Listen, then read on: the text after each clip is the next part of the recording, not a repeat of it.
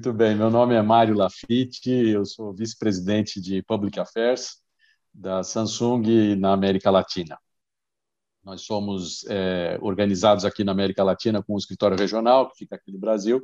Nós somos responsáveis pelos negócios da empresa em toda a região, inclusive México, e, e estamos organizados, representados na região por sete subsidiárias que são responsáveis efetivamente pela realização dos negócios do grupo é, aqui na nossa região. Samsung Electronics, que é a empresa que a gente representa e trabalha, é líder global em tecnologia. É, basicamente, nós temos duas grandes divisões: a, a, divisão de semicondutores, ou seja, é uma empresa bastante verticalizada é, no seu desenvolvimento tecnológico, tem uma presença fortíssima e de liderança no setor importantíssimo e de vanguarda, como é o setor de semicondutores. E temos a segunda parte da, da divisão da empresa, que é a de produtos para consumidores finais. Né? É, isso estou simplificando também a nossa estrutura. É, nessa divisão de produtos para consumidores finais, nós temos a, a, área de consumer electronics, que é todos, todos aqueles dispositivos que a gente precisa ligar na tomada para funcionar, os televisores, é, os, ar, os aparelhos de ar-condicionado, as máquinas de lavar e secar, é, os refrigeradores, né? e a divisão mobile, divisão móvel, equipamentos móveis, que já vai pelo nome, é tudo aquilo que a gente pode levar conosco, né? nossos bolsos e nossas pastas e tal, que sejam, são os notebooks, é, tablets e, e o grande produto, o produto onde a gente tem uma presença fortíssima, assim como em televisores, a gente tem uma presença fortíssima globalmente em smartphones. Né? Então, essa é a parte mais conhecida da Samsung Electronics no mundo.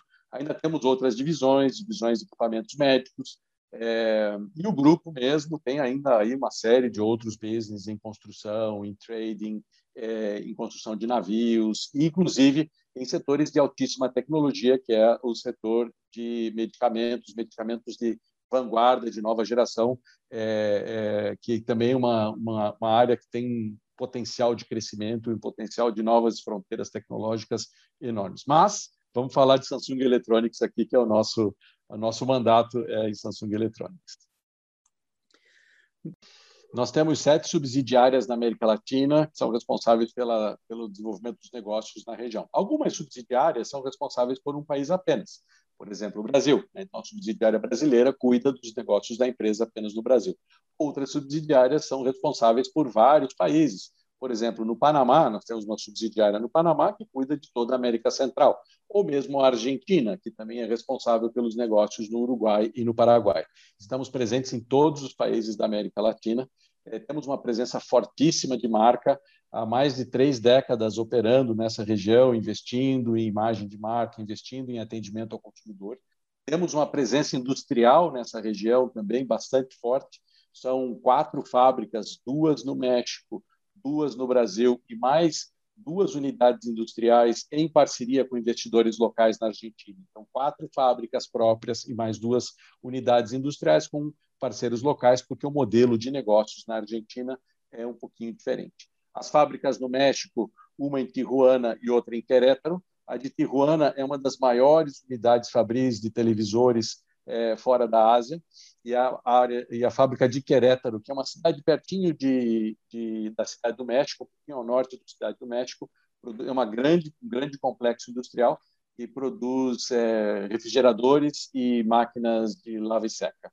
Hum. Aqui no Brasil, nós temos duas unidades industriais, uma aqui pertinho de São Paulo, Campinas, onde nós fabricamos notebooks, é, smartphones, e tablets, e uma outra unidade industrial em Manaus, onde também fazemos é, smartphones e tablets, mas fazemos é, a, os nossos televisores. Né? Então, uma grande unidade industrial mista, também faz televisor e faz produtos móveis, e uma unidade industrial de extrema importância no cenário global da, da Samsung. No Brasil, nós somos um pouco mais de 10 mil colaboradores, América Latina toda, devemos estar somando hoje entre 16 e 17 mil colaboradores é, na, na, região. Claro é o maior contingente acaba ficando aqueles países onde nós temos é, o footprint industrial, ou seja, México e Brasil. Nas outros países, nós temos uma presença de escritórios comerciais, que não são pequenos. O escritório comercial aqui do Brasil deve contar com 500 pessoas, mais ou menos, além de todo o nosso contingente de P&D, de pesquisa e desenvolvimento, muito forte no Brasil.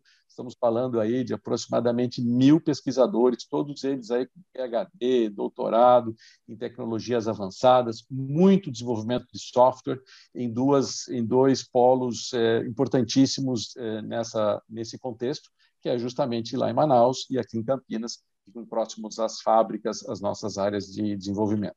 O, a cabeça dessa área de desenvolvimento fica em Campinas. Nós somos, nós somos, eh, nós temos a responsabilidade por área jurídica e compliance, a área de comunicação, né, PR, a, a área de responsabilidade social corporativa, é, e a área de relações governamentais. Né? Então, tudo que são assuntos públicos, assuntos externos, eh, toda a comunicação externa da empresa está sob nossa responsabilidade. É claro que, em conjunto, em parceria com nossos colegas de recursos humanos, também a comunicação com os colaboradores é, faz parte do nosso rol de responsabilidades. E nós temos um time aqui no escritório regional, como eu coloquei para você, um time de aproximadamente 20, 22 pessoas distribuídas nessas áreas, e mais um time nas subsidiárias, né? E aí deve somar um total aí de 60, 70 pessoas nessas diversas áreas, né? Jurídico, compliance, responsabilidade social corporativa, relações governamentais e a área de PR em si mais agências, mais provedores, mais parceiros, né? Então tem uma série de um network bastante grande de presença, que é o que permite que a gente consiga desenvolver as nossas, ou pelo menos desenvolver uma estratégia e executar essa estratégia nos países junto ao nosso público-alvo. Começo do ano é um período muito intenso de trabalho para a área de comunicação da Samsung, para a área de PR de Samsung, a área de produto. Há vários eventos que acontecem no início do ano, ou havia vários eventos é, é, face-to-face que aconteciam no início do ano, hoje estão todos no ambiente online. Mas é um período, janeiro fevereiro, março, é um período bastante, bastante agitado de, de eventos, estratégias, novos produtos e tal. Então, ano passado, a gente estava retornando ao Brasil de um evento internacional, a gente estava vindo já de um, de um um evento em janeiro e mais um outro evento em fevereiro. Então, chegamos no Brasil uma semana antes do Carnaval. Esse evento, inclusive, nós estávamos com clientes, parceiros e imprensa, e retornamos uma semana antes do Carnaval e já tínhamos em mente um, uma expectativa de que o tema era bastante sério, as consequências bastante complexas e ainda não sabidas, obviamente, até onde isso poderia chegar. Mas, assim, no retorno dessa viagem, nós tomamos ciência dessa situação. A primeira, a primeira etapa, o primeiro, os primeiros eh, os primeiros momentos, é claro, foi um, um momento de uma tremenda absorção de informações, né? Então a gente é, ampliou as nossas antenas, a nossa captação de dados, a nossa nosso entendimento, a própria sociedade, todo o setor de negócios e o setor de tecnologia também estava ainda tateando no escuro para saber qual seria o caminho, até onde isso ia perdurar, se ia ser um mês, uma semana, um dia, como ia ser, como seriam as consequências. E logo de cara eh, já encara, já, já enfrentamos situações eh, que a gente não esperava, obviamente. Né? Quem poderia imaginar cancelamentos e fechamentos de fronteiras da forma como foi feito já no mês de março, março e abril eh, do ano passado. Né? Então, foi um, foi uma chamada para a complexidade da situação. Nosso principal foco nesse primeiro, nesse primeiro momento, nesse início, foi a segurança de nossos colaboradores. Então, rapidamente tomamos a decisão de, de colocar as pessoas administrativas o máximo possível em home office nesse início. A gente tinha muito receio dos nossos processos serem, de uma hora para outra, colocados nesse ambiente de home office. É, porém, tivemos uma grata surpresa. Né? Os processos todos funcionaram muito bem, as nossas plataformas de, de conexão e de é, até mesmo de reuniões é, virtuais, aprovações virtuais, assinatura de documentos, etc., que isso é bastante complexo numa organização como a nossa. É, funcionou muito bem, eu fiquei bastante surpreso com essa transformação, e mais do que a infraestrutura tecnológica, eu acho que os nossos colaboradores latino-americanos estavam com a cabeça muito, muito alinhada para trabalhar em casa, para trabalhar fora do escritório. É, nós temos uma faixa etária de colaboradores bastante baixa, né? temos muitos jovens conosco, eu acho que isso também, é, também foi bastante interessante nessa mudança de modelo de trabalho. Né? Então, até hoje, agora já na segunda, terceira onda, não sei bem dizer em qual onda que estaríamos hoje, temos aqui no Brasil todos os nossos colaboradores em home office, no Chile, todos os nossos colaboradores em home office, no Peru, no México, 60%, é, é, Argentina, meio a meio. Então, a gente realmente fez um câmbio muito grande da área administrativa para o home office, está tá funcionando muito bem. Outro ponto de preocupação inicial, deixa eu emendar, Marco, foram as fábricas. Né? Então, na fábrica, como eu disse, nós temos um contingente de colaboradores enorme, é um ambiente de trabalho completamente diferente ao trabalho administrativo. É, então, nas fábricas, de fato, nós abrimos duas frentes. A primeira delas foi uma pesquisa científica, buscar orientação nas, nas, na, nos especialistas é, em relação ao qual, quais seriam as medidas de proteção a implementar. Imediatamente já iniciamos e também um contato com as autoridades locais para entender quais seriam as regulamentações das autoridades locais. Né? No início, logo em março, abril do ano passado, ainda havia uma discrepância entre as orientações das, das, das autoridades locais. Né? Então, havia país que solicitava para a gente um metro e meio de distância entre os colaboradores, e outro país com dois metros. Ah, rapidamente também essas autoridades, o mundo global convergiu para algumas, algumas eh, regulamentações mais eh, homogêneas. Né? Então, implantamos nas fábricas, nas quatro unidades industriais, todo o procedimento de fornecimento de álcool gel, espaçamento nas entradas e saídas de turno, nos transportes, né? Então tivemos que implementar uma logística de transporte dos colaboradores diferenciada para que pudéssemos oferecer um ambiente no transporte também protegido, fornecimento de máscaras e equipamentos de proteção individual, é, intensificamos a assistência médica e a orientação médica nas fábricas para as pessoas, Fizemos um rearranjo dos postos de trabalho nas fábricas. Esse foi um tema que, em alguns casos, exigiu que a gente tivesse uma semana, é, um pouco mais de uma semana de disrupção na produção para que a gente pudesse fazer esse rearranjo. É, os restaurantes nas fábricas estão todo com, todos com barreiras entre as pessoas para se alimentar. Então, hoje, a gente consegue oferecer nas quatro unidades um ambiente dentro das fábricas, que eu diria mais seguro que o ambiente que as pessoas têm nas ruas, né? Porque a gente conseguiu, é um ambiente controlado, a gente conseguiu implementar todas essas alterações.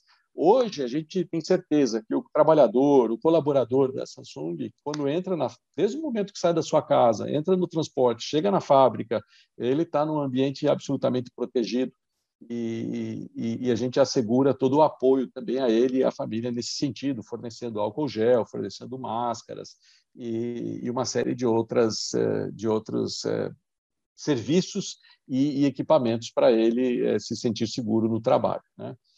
Logo também, Marco, a gente teve um envolvimento com a sociedade, com a comunidade, nós fomos muito sensibilizados com a situação que todos os países da América Latina estavam passando e muito rapidamente coordenados e orientados pela nossa matriz na Coreia, nós é, tomamos algumas iniciativas de colaboração e doações de, de equipamentos e dispositivos, equipamentos de proteção. Né? Então, um exemplo aqui no Brasil e em outros países da América Latina, fizemos uma doação muito grande de máscaras. Naquele começo da pandemia, faltavam máscaras e a gente conseguiu importar da Coreia.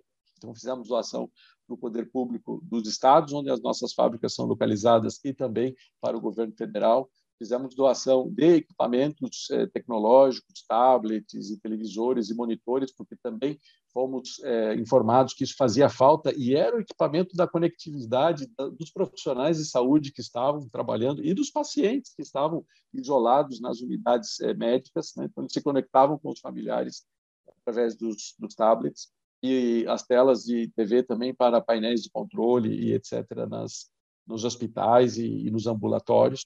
E isso aconteceu em várias é, em várias vários países nós tivemos essa essa iniciativa. Até hoje, a gente continua fazendo doações de máscaras e equipamentos de proteção individual. É, recentemente, nós tivemos a visita do governador na nossa fábrica lá em Manaus. Manaus está um pouco à frente na questão da pandemia, se comparar aqui com o sul do país, né? então as coisas estão melhores já no estado do Amazonas e tivemos a oportunidade de receber o governador e mostrar efetivamente para ele todas as iniciativas que nós tivemos nas fábricas para a proteção do colaborador e nessa oportunidade aproveitamos e fizemos uma doação eh, de máscaras eh, de proteção para os funcionários da prefeitura da, do estado do, do governo do estado do Amazonas. Os protocolos são bastante homogêneos, eles são muitos, em muitos casos eles são protocolos globais, orientados principalmente pela área de recursos humanos é, da Coreia, que dita as orientações globais, que são bastante é, duros e elevados em relação ao mapeamento, acompanhamento das pessoas. Nós temos um app, um aplicativo, onde cada colaborador deve diariamente reportar, responder uma série de perguntas e, e reportar suas situações de risco. É, através desse app, o RH pode monitorar o comportamento e o desenvolvimento do tema da pandemia junto aos colaboradores. Todos os colaboradores devem é, reportar através desse app. Obviamente, a gestão disso é feita descentralizada, né? então cada país faz a, a gestão e consolida-se as questões esta, é, estatísticas são consolidadas regionalmente e, obviamente, os casos particulares mais críticos são endereçados rapidamente dessa forma. É, da área de comunicação, a gente colocou usamos as estruturas que já existiam, os canais que já existiam para intensificar a comunicação com os colaboradores. Por exemplo, no Brasil, nós temos um comitê de comunicação interna, onde nós fazemos parte, o RH, e a gente notou que nesse, o que era necessário era intensificar essa comunicação com a liderança e com os colaboradores para que os temas ficassem bem, bem transparentes. Notamos que houve uma reação muito positiva dos colaboradores quando tomamos as, a decisão de fazer as doações, né? não só aqui no Brasil, mas em outros países. É muito, muito bacana ver o colaborador interagir e demonstrar uma admiração pela empresa quando, quando a empresa se mostra sensível aos temas da sociedade e da comunidade. Então, isso foi bastante recompensador para nós. Do ponto de vista de liderança, o que eu posso dizer é que a gente é, opera com eficiência no home office? Sem dúvida, a tecnologia de fato é, é, entrou nas nossas vidas de uma forma muito interessante e muito intensa, né? É, mudou alguns comportamentos nossos também, não somente em relação ao trabalho, mas em relação ao consumo. Em relação ao consumo, já já vou falar um pouquinho. É, em relação ao trabalho, a gente perde um pouco as fronteiras, né? Porque não tendo a fronteira física da casa e do escritório, né? Não tem essa geografia você acaba confundindo um pouco isso, e eu acho que a liderança tem que intensificar também essa comunicação usando justamente as ferramentas. Eu, por exemplo, usei muito vídeo, quase que gravava um vídeo semanal com a equipe para manter o contato. É, também acho que a liderança precisa não só assumir, não só o que considerar que as pessoas estão bem, mas é buscar e perguntar: você está bem, você não está bem, como você está se sentindo, quais são suas ansiedades, né? Lógico, é muito difícil de fazer isso com 100, 150 pessoas, mas se, se você conseguir distribuir essa, essa mensagem de que a liderança da empresa está preocupada com, com o bem-estar, é, não só físico, mas o bem-estar mental da sua equipe, eu acho que é muito importante nesse momento. Né? Agora que nós voltamos de novo no estado de emergência aqui no sul do Brasil, a gente precisa retomar esse comportamento e, e voltar a ter essa atenção com as pessoas, que é muito importante nessas, nessas mudanças de comportamento que a gente está tendo no como a gente lida com o nosso trabalho, né? Eu, eu acho, eu acredito sinceramente que o retorno não vai ser para o mesmo ponto de partida. Eu acho que há um retorno, sim, uma boa combinação entre o ambiente coletivo, o escritório, né? É, talvez não precise achar um outro nome para escritório, talvez, e, então, o ambiente coletivo, de coletivo e comum de trabalho e o trabalho eh, na, nas nossas casas ou, na verdade, o trabalho em qualquer lugar, né? Que a gente perca um pouco essa essa fronteira mental de eu trabalho quando estou no escritório, não trabalho quando estou em casa, alguma coisa nesse sentido, ou mesmo em outros lugares. Eu mesmo comecei a testar outros modelos, é, por exemplo, é, quando a gente estava naquela fase um pouco mais é, solta aqui em São Paulo, eu fazia muita reunião da padaria, né? Então, de manhã cedo, padaria, tal, não sei o que, fazer reunião. Lógico, tem que se tomar alguns cuidados com relação à confidencialidade. A nossa indústria vive muito esse ambiente da confidencialidade, isso é muito importante. Né? Então, o ambiente público ele é um pouco bastante mais sensível nesse sentido. É, mas sendo objetivo e respondendo a sua pergunta, eu acho que nós retornamos, o escritório retorna, o escritório não acabou, o escritório não acabou, talvez ele tenha acabado como ele era. Né? Então, tinha muito escritório que, no fundo, era uma fábrica de, do, do, começo do século passado, se você olhasse de longe. Né? Então, mesas, uh, computadores, impressoras e algumas salas de reunião. Né? Um ambiente quase que do, do industrial do século passado. Eu acho que esse ambiente tende a mudar, ele fica um pouco mais é, espaçado, o, as salas de reunião, os ambientes de discussão de ideias que sejam um pouco mais é, propícios à troca de informações, a, a criatividade flua melhor entre as áreas. Né? Eu não sei se isso é um pouco de desejo ou um pouco de, de, análise do que vai acontecer, né? mas sem dúvida vocês já notaram que seria o meu desejo, que a própria arquitetura dos escritórios ficassem diferentes. Né? É, então, é, é, o que eu acredito. Eu acho que o escritório, de forma alguma, acabou. Como líder de uma equipe multidisciplinar, é, com, com uma diversidade incrível de, de histórico profissional, eu sinto falta dessa interação pessoal, face a face. Eu acho que isso faz parte do ser humano. Nós somos animais sociais, né? É, eu acho que a tecnologia ela facilita, auxilia e multiplica a nossa eficiência no trabalho, mas ela não substitui é, para sempre o contato é, face to face. Né? Quem sabe no futuro a gente, o, ser humano aprenda a só viver dessa conectividade, mas ainda nós vivemos uma, uma realidade que é necessário ter o contato pessoal. Porém, porém, o que eu digo é que de fato, o que a gente está usando já existia antes da pandemia, né? Todas essas soluções tecnológicas, ou pelo menos uma grande parte dela, já existia. Eu mesmo, como responsável por PR e, e porta-voz da empresa do ponto de vista corporativo na América Latina, eu raramente fazia entrevista ou reunião via, via, é, via videoconferência. Né? É claro, você está aqui em São Paulo, era mais fácil a gente marcar um almoço, a gente ia lá, almoçava e conversava, teria assim, nossa conversa aqui, porque a gente está na mesma cidade. Mas assim, eu raramente fazia entrevista com um colega seu lá do Panamá, ou da Cidade do México, ou de Bogotá. Né? E hoje eu estou fazendo praticamente toda semana uma ou duas. Né? Então, esse tipo de uso da tecnologia vai perdurar, porque eu não vou para Bogotá todo final de semana ou toda semana. Né? Então, assim, eu falei assim, por que, eu não fazia isso antes? Por que eu não usava isso antes? Né? E já está usando.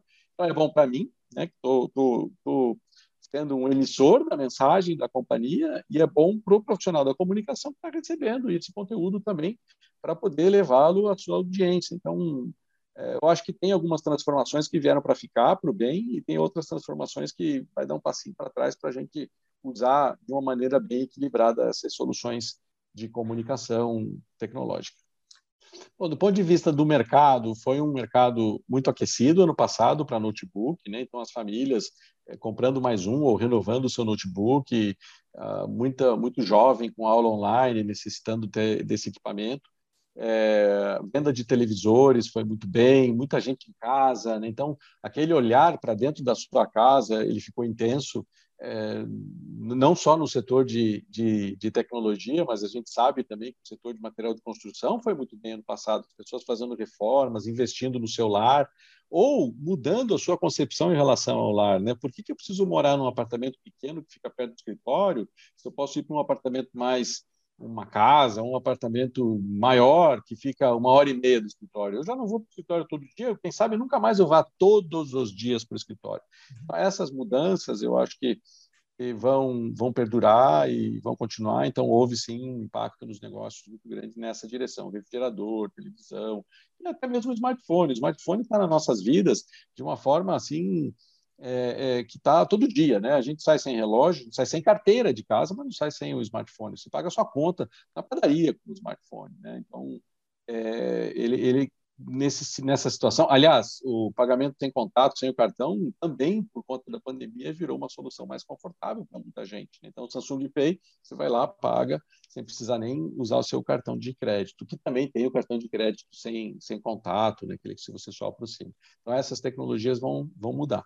Outro ponto e outro aspecto é a compra online. Né? De fato, o, muita gente já falou essa frase, né? então foram cinco anos em cinco meses, cinco anos em cinco semanas, a transformação do e-commerce na região da América Latina nessa no, no ano passado, e isso perdura. Eu sempre conto a história da minha mãe, 90 anos de idade, nunca tinha comprado online, então compra almoço online, compra o mercado online. Será que ela vai continuar fazendo? Certamente, se for conveniente, se a entrega se a entrega for de acordo com a expectativa do consumidor, né? se a experiência do consumidor latino conseguir ser ser reproduzida de uma maneira humana e personalizada no ambiente online, tem mais chances disso perdurar no pós-pandemia. E, de fato, o e-commerce veio para ficar e essa, essa transformação do consumidor. E o e-commerce dentro do, do, próprio celular, né? Então, muita compra do e-commerce do próprio celular. É, e, se a gente olhar um pouco mais para frente com o 5G, falando aí já da próxima fronteira, se o 4G conectou as pessoas, o 5G vai conectar as pessoas e as coisas, né? Então, abrindo uma possibilidade enorme de novos negócios, novas aplicações, novo, novo tipo de uso dessa conectividade. Então, a gente olha para o futuro da América Latina em relação à tecnologia, ele é extremamente promissor. Nós, latinos, gostamos de inovação tecnológica, somos, é, é, usar uma palavra em inglês, um conceito, né? early adopters, gosta de ter a, de ser o primeiro a usar, de experimentar coisas novas, e isso é extremamente positivo para uma empresa de tecnologia como nós. Como nós né? A gente tem, eu sempre digo que nós temos o nosso nosso DNA tem inovação, né? Então está operando num continente cuja cultura é muito aberta à inovação é extremamente positivo para nós. Então nós nós eh, falando de Brasil nós fizemos uma, uma uma análise do que onde a gente poderia colaborar mais então, nós colaboramos com, é, com doação de equipamentos de proteção individual, que nós eh, notamos, conversamos com as autoridades, nós conversamos com contatos nos governos locais e no governo federal para entender como é que a gente poderia colaborar. E tomamos a decisão de fazer uma doação de equipamentos de proteção individual, máscaras, fundamentalmente, estava muito em falta, é, equipamentos eletrônicos, televisores, tablets, notebooks, é, foram doados para, para, principalmente para o governo federal e para os governos estaduais do Amazonas e de São Paulo, para, serem direcionados às áreas de saúde, efetivamente para estar lá na ponta, na mão dos médicos. Ah, por que o médico precisa de um tablet? Né? Porque o cara estava lá sete dias é, fechado, isolado, ele ou o próprio paciente, e nós tomamos a, o conhecimento que precisava ter uma conexão com as suas famílias, com as suas, suas, suas pessoas queridas e tal. Então, isso foi feito através da tecnologia. E, a, e faltava a mídia física, faltava o equipamento, então, que era o próprio tablet que ficava disponível dentro das UTIs, dentro das, das, das áreas de, de tratamento. Né?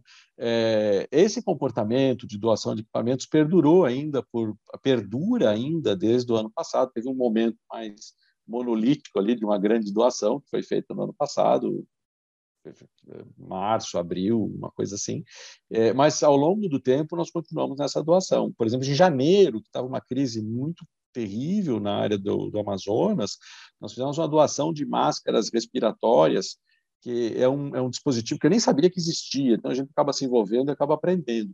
São máscaras que em certos casos, elas são anteriores à intubação. Né? Então, o paciente, antes de intubar, ele pode ter um dispositivo que é uma máscara respiratória, que, que você põe o suprimento de oxigênio e evita a intubação. Então, em alguns casos, usando essa máscara, você evita a intubação, porque os kits de intubação estavam em falta e a gente conseguiu trazer de algum lugar do mundo um carregamento dessas máscaras e doamos algumas dessas máscaras para o poder público local lá no Amazonas no auge da crise em janeiro. Né? E, e, seguimos com algumas doações locais. Semana, duas semanas atrás fizemos doação de máscara aqui em Campinas, semana passada doação de máscara lá no Amazonas de novo. Então a gente tem estado muito próximo das, das, é, das autoridades nessa, nesse sentido, mais olhando o, quais são, o que poderia estar faltando nesse sentido. Ah, o que eu tenho notado agora muito, muito recentemente é o crescimento dessas demandas e iniciativa para a sessão de cestas básicas, sessão de alimentos, tal. Então, também lá no Amazonas, nós intensificamos um projeto que nós já tínhamos de doação de cestas básicas, aquela que o colaborador participa com um e a gente dá mais um, então a gente potencializa a doação do colaborador. Isso funciona e está funcionando, segue funcionando lá no estado do Amazonas. Eu sei que aqui em Campinas a gente tem algumas iniciativas sociais também. É, e, e, e, é o que a gente está tá ficando atento, mas eu tenho visto que essas questões aí de alimentação está tá crescendo a, a, a, visibilidade dessas iniciativas e talvez a gente precise prestar atenção nisso também. Existe uma outra Samsung, é, além daquela que a gente conhece, está na parede de casa, nos nossos televisores é, maravilhosos, com imagem super espetacular. Uma outra Samsung, além do, do, do smartphone que está no nosso bolso, que todo mundo conhece, o Galaxy, etc. Uma Samsung que é a Samsung dos projetos sociais na América Latina. Essa Samsung vem nos últimos 10 anos investindo em um tema, um tema específico, que é educação. Nós tomamos essa decisão de investir em educação, no nosso todo o nosso possibilidade de investimento em projetos de responsabilidade social, por um motivo de que nós acreditamos, eu acredito e nós da Samsung acreditamos que a educação é transformadora. É através da, da educação que nós vamos poder transformar os nossos países da América Latina é, em países mais competitivos, com uma presença global muito mais contundente do que ela tem hoje, né? e merecedora do que ela tem hoje. E a gente tem um outro motivo para isso. A história do nosso país de origem. A Samsung é uma empresa coreana. A Coreia investiu em educação nos anos 70 e se transformou nessa potência que ela é hoje, nessa, nessa, eh, nessa situação de competitividade extremamente elevada, um país pequeno, com uma população pequena, que tem uma relevância global enorme e consegue oferecer para seus, seus habitantes uma qualidade de vida muito melhor. Então, nós acreditamos que a educação seja transformadora. O que a gente tem feito em educação na América Latina? O projeto número um é um projeto que visa a aproximação entre o aluno, o professor, a família e a comunidade. Ele se chama Soul for Tomorrow, Respostas para o Amanhã em português, né? Soluções para o Futuro em espanhol. É um projeto que roda em 16 países da América Latina. É um concurso de projetos em que os alunos e os professores são incentivados a buscar situações de desafio na sua comunidade aplicar tecnologia, matemática, ciências físicas, ciências biológicas e resolver essas temáticas locais. Né? Ah, nós queremos montar uma startup com isso? Não, não é esse o objetivo. O principal objetivo é dar visibilidade ao tema educação, dar visibilidade às potencialidades dos nossos alunos, dar oportunidade que os alunos tenham para se conectar melhor com as suas comunidades, não só o aluno, a escola, o professor, né? Despertar o interesse científico na cabeça desses jovens. Nós trabalhamos com ensino médio na América Latina. E o resultado que a gente tem é que as escolas que são vencedoras, é um concurso, como eu falei, né? então as equipes são. Nossa, nós já, já interagimos com mais de 200 mil alunos e professores na América Latina nos últimos sete anos. E o resultado é que as escolas vencedoras, elas acabam sendo vencedoras no ano seguinte e no outro ano e no outro ano, porque você cria uma espiral positiva de atenção da comunidade, do governo, das pessoas é, em relação àquela escola, que aquilo começa a gerar uma espiral de, de sucesso para a comunidade. Então, ele é transformador, individualmente transformador, e ele é coletivamente transformador, porque é um, se coloca o tema mais na sociedade. Ah, por que, que, você, que a gente não conhece tanto esses projetos? Porque a gente quer fazer antes de comunicar, a gente não quer comunicar e depois fazer. Né? Então a gente quis fazer, criar um histórico e agora a gente tem comunicado de uma, de uma forma muito mais intensa. Foi objeto de uma campanha de marketing é, corporativo ano passado, a história de uma professora que tem um, um percurso super vencedor no interior de Goiás dentro do projeto. Essa é a iniciativa 1. E a iniciativa 2 é um pouco mais tradicional, onde nós trouxemos um percurso formativo em três áreas de tecnologia, como coding, internet das coisas e outros desenvolvimentos tecnológicos. Trouxemos da Coreia três percursos formativos e estamos aplicando esses, esses percursos formativos aqui na América Latina, através da internet, agora, obviamente, né? tudo ensino à distância, ensino online, que chama-se Samsung Innovation Campus. É de graça, as pessoas se inscrevem, passam pelo percurso formativo, e aí já pega uma porção da, da, de idade um pouquinho mais alta do que o ensino médio, acaba gerando até empregabilidade e mais direcionamento para esses jovens em carreira profissional, ou até mesmo para fomentar que essas pessoas vão para o curso de engenharia. Nós precisamos de mais engenheiros nessa América Latina para que a gente possa ter um sucesso no longo prazo. É isso que a gente faz de responsabilidade social hoje, 100% focado em educação. Eu, eu acredito que a comunicação empresarial está, de fato, em transformação, em valorização dentro das organizações, que também é parecido com o e-commerce, acho que já vinha num processo de valorização da comunicação, justamente por esse tema de a gente tem uma diversidade de públicos-alvos, né, os chamados aí stakeholders, prestando atenção nos comportamentos das organizações e no comportamento comunicativo e o comportamento é, efetivo das organizações, até fazendo um contraponto entre o que ela comunica e o que ela faz. Né? É, então, já vinham crescentes da importância da área de comunicação nesse sentido. Mas, de fato, a pandemia, eu acho que gerou uma oportunidade enorme para as áreas de comunicação.